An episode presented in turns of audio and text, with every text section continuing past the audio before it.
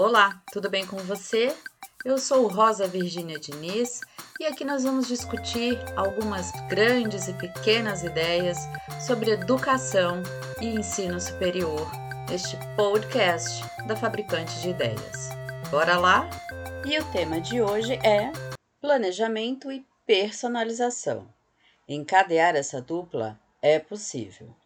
A personalização da aprendizagem tem surgido com frequência entre as expressões educacionais em voga nesse momento, e quase sempre inicia discussão sobre a relação entre alunos por professor. Sim, sobre a necessidade de se mudar essa métrica já falamos antes, mas também considero importante pensar-se soluções para cenários educacionais não ideais, o que no Brasil é a maioria, gerando transformações na potencial aprendizagem dos estudantes, mesmo em cenários complexos. A chave para tal personalização pode estar no planejamento docente. E calma aí, não estou cogitando a estruturação de planejamentos individualizados para cada estudante por turma, mas um planejamento que considere atividades plurais que contemple diferentes estilos de aprendizagem.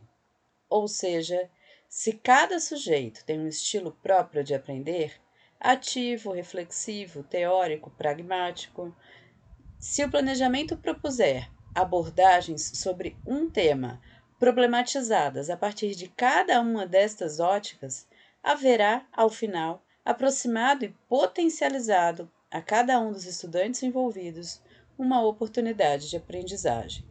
Vale aqui esclarecer alguns pontos que a mim também pareceram obscuros ao primeiro contato com a ideia de estilos de aprendizagem.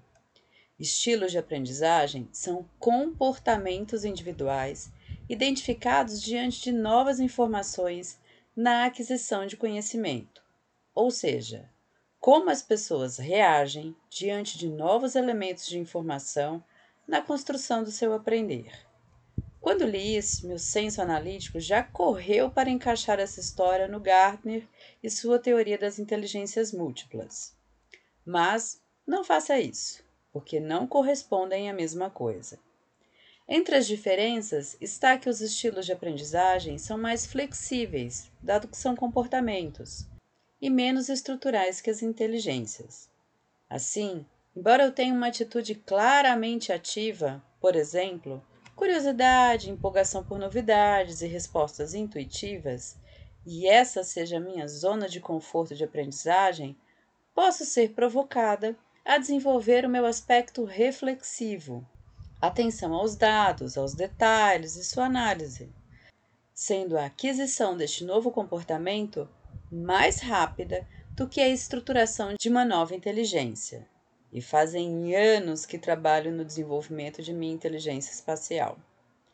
Veja-se que considerar estilos de aprendizagem no planejamento deságua necessariamente na inserção de diferentes metodologias em sala de aula, ou uma metodologia que contemple aspectos plurais e que, a partir deste desenho, a abordagem didática estimulará tanto o estilo preponderante de cada um, como provocará o desenvolvimento de outras habilidades relacionadas aos demais estilos, tornando a sala de aula, entre outras coisas, um ambiente mais dinâmico e rico, trazendo a personalização, ainda que numa escala ampliada, presente na experiência do discente.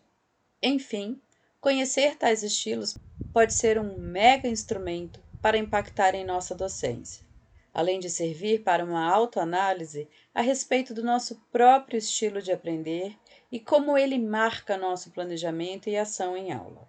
Quer saber seu estilo de aprendizagem? Busque o questionário Rony Alonso, de estilos de aprendizagem, e leituras como Daniela Milaré e os autores espanhóis Alonso e Galego. Gostou dessa conversa? Compartilhe aí e visita o site da Fabricante de Ideias para descobrir uma diversidade de conteúdos que poderão te apoiar no exercício de uma docência de qualidade para o ensino superior. Apoiar conteúdo de qualidade é um ato revolucionário. Acesse, apoie-se e apoie a Fabricante de Ideias.